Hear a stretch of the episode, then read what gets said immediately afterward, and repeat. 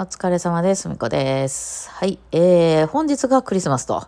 いうことなんですね。まあ、昨日は、あの、レコ発させていただきまして、まあ、あの、配信もね、させていただいてたので、えー、皆さん聞きに来ていただいてた方ありがとうございました。ということで、まあ、レコ発ということで、えー、まあ、ちょっと Voicy でも喋ったからな、何を喋ったかな？昨日ね、えー、そうそうそう、あの、まあ、それで、なんやかんやと一日がかりで、まあ、私あんまりそんなにやることないっていうか、弾くことしか、弾くところ頑張るのと、まあ、それまでの、あの、ちょっとね、拡散、あの、宣伝頑張るぐらいしか私が頑張れるとこってないんですけど、まあ、当日一番忙しいのはやっぱりリーダーやったかな。お金支払ったりとかね、集計したりとか、まあ、その、もういろんなスタッフにね、手伝っていただいてありがとうございます、本当に。あの、そういうチケット代の生産だったりとか、まあ、グッズの生産だったりとか、あとは、えー今回借りたとこ本当に箱だけ借りたって感じなので、えーあの、照明さんとか音響さんとかも、まあ、こう受験から発注してっていう感じで来ていただいてたので、まあそういうとこのやり取りとかね、全部やっていただいてたんで、まあその辺結構大変だっただろうなと。私はとにかく本番頑張りますみたいな感じで、えーね、もうなんだろう、私、朝もね、えーメンズたちはなんかちょっとその、セッティングが大変で、あの、回線とかもいろいろあるので、あとは、あの、車で入る、ね、荷物運び入れたりとかするので、えだって昨日さ、ツッツとか大変だったんちゃう？ツッツだって、キーボードを持ってきてたよね？キーボード、キー、あの、ピアノね、キーボード、キーボードスタンド、あと楽器的にはバブグパイプと、あとはティンホイストが増える、あとなんかフルートみたいなのも吹いてたよね？アイリッシュフルートなんかなあれ。なんかフルートみたいなのと、あとはアコーディオン。そうそう、アコーディオンもあれ14キロとか15キロとかあるからね。あの、ものによるけど。うん。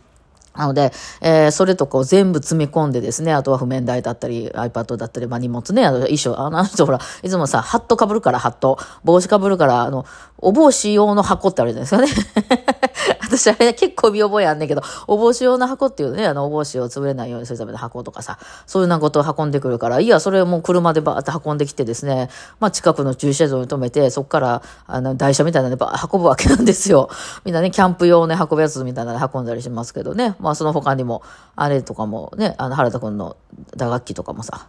あれやと思うな。あの、いろいろ運んでこないといけないからね。まあ今回ドラムじゃなかったからね、ちょっとそのドラムほど大変ではなかったけど、いろいろ、あの、コンガ、コンガた叩いてたよね、昨日ね。えー、そう、コン、コン、あの、コンガとかボンゴってみんなわかります？あの、こうさ、叩くとこがあって、こう、ちょっとラテン系の、あの、ね、あの、音楽やってる時に、ウェイ、ウェイって何でもウェイやけど、あのね、あって長い下に、下に長く、あの、太鼓みたいな、細長いのが日本組みたいなやつ。ね。と、あと短いやつもあんねん。で、さ、なんか日本、まあ、これ何回か言ってるけど、日本語やと、あの、コンガとボンゴって聞いて、どっちが低い、あの、音が出る楽器でしょうって言ったら、なんかさ、コンガがさ、コンコンって言ってそうでさ、ボンゴがボンボンって言ってそうな感じするやん。逆なんよね。ちっちゃいやつがボンゴなんやね。で、コンガは、あの、ボンボンって音がするやつがコンガなんよね。あれ逆なんや日本人なんとなくイメージ的に逆なんやだから、ボンゴ、ちゃちゃちゃ、コンガ、コンガ、あの、低い音する方の、なんか簡易版みたいなのがあって、下に長いのはなくて、あの、それの上だけみたいなやつがあるんですけど、なんかそれを持ってきてたよね。うん。なんかそんなんも持ち、ね、それのスタンドとかもいるでしょ。で、で、朝、メンズは8時半集合とか言ってて、ふみさんは10時半でいいっすわ。いや、何すんの？その2時間で何してんの？なんか男裸祭りとかしてんの？みたいな、ね。なんですけど、多分まあ私はバイオリン持ってきて、あとはそのエフェクターとかその辺セッティングしたらすぐ終わるんで、まあとりあえず私より前にね、そういう楽器いっぱいある人がこうセッティングしないといけないっていうことがあったのと、まあ車はね、なんかあのな、どこ止めるとか、絶対運び込むみたいな時間があるからね、私私は電車でファーっと行って行くだけやから、大体まあ、あの、問題はないですけど、っていうことだったのかなと思ってますけどね。えーで、で、あのーそうそう、前ね、その会場に、あのー一回ちょっと部屋を借りてみてね、行った時に、あのーその駅からがすごい階段だったんですよね、めっちゃ。ね、あの、東京行った時は階段やとか言ったら階段に文句言ってますけど、ま、とにかく持ってるもんが重いんで、キャリーに金属製のものをいっぱい詰めてですね、運んでいくから、まあ、ちょっと重たいんですよ。そうなので、ちょっと階段しんどくてね、しかもなんか、前はそうい一番近い階段から地下鉄があるんですよ、地下鉄の駅が。うんだそこに降り、そこで降り立って、で、そこから、えっ、と、何番出口が一番近いんかなとか言って出口上がっていくとですね、なんかね、あの、地下鉄によっちゃさ、何回も上がったり下がったりさせられる出口ないですか？なんかね。そういうとこやって、もう、ちょ、ええ加減にせよみたいな感じだったんですよで、でいろいろね、あの、エレベーターとかないのかなとか探したんですけど、そもそも駅の降りるところを、もう駅の反対の方を、なんか、まあ、まあ、わかんないけど、北と南とか、ほら、上がるとこあったりするじゃないですか。その反対側から降りないと、もう、あの、ね、えー、そういうのはないみたいな感じだったんで、まあそれを覚えてたんでね、今回、まあその、まあ土地勘があるからこういうことができるんやけどね、一番近くはなくて全然降りたらだいぶと、そこから5、5、6分歩かないといけないような出口に出るんだけども、そっちの方がエレベーターとかエスカレーターとかがあるような、え場所だったんで、そっちで降りてですね。えー、で、その、まあ、道的にはね、そこがまたね、高速道路みたいなのがね、その、そこからその降りるとですね、会場まであるので、それ、高速道路とかとこう、ね、とか、でかい、上が高速になってて、下が、あの、でかい通りみたいなのがあるとこってさ、こう、渡るの大変でしょね、あの、渋谷とか行った時にもいつも思うけど、このでかい道路の向こう側に行きたいだけなのだが、みたいなね、歩道橋でわざわざ上に上がるか、地下に下がるかしかないみたいな。で、あの、地上で行こうと思ったらワンブロック向こうまで行かないといけないみたいな。そしてここは渡れないみたいな。いろいろね、あの、渡れそうで渡れない、横断歩道はないとかね、いろいろありますよね。なんかそういう感じなってんのね。あの、どっちから行くかなって言って、なんかその商店街からルートと公園、大きな公園を通っていくルートがあって、まあ、公園とかでね、雨とか降ってたら最悪なんですよ。あの、ドロドロになっちゃうから。ね、いくら、あの、綺麗な、でかい公園やとはしてもね、あの、土とかあったりするんで、そうなんですけど、まあ、いい天気やったんで、あ、じゃあ今日公園から行くか、と思って。で、公園なんかテクテクテクとか歩いて行ってて、で、あ、ここの、あの、信号渡ったらいけるなと思ってやってたら、横断歩道向こうに原田くん立ってんですね。で、あれ ?2 時間前に来て裸踊りしてるんじゃなかったのと思って、あれ？何？どうした？もう終わったん？って言って、横断歩道のど真ん中でね、すれ違って、おはようとか言って、おはようございますとか言って、で、あの、なかったん？って言ったら、スティック買いに行ってきますとか言って、お前スティック忘れたんかって言って、それってね、あのね、それスティック、ドラマーがスティック忘れるってね、まあ今回ドラムやなかったから余計やろうけど、バイオリニストが弓忘れるレベルですよ。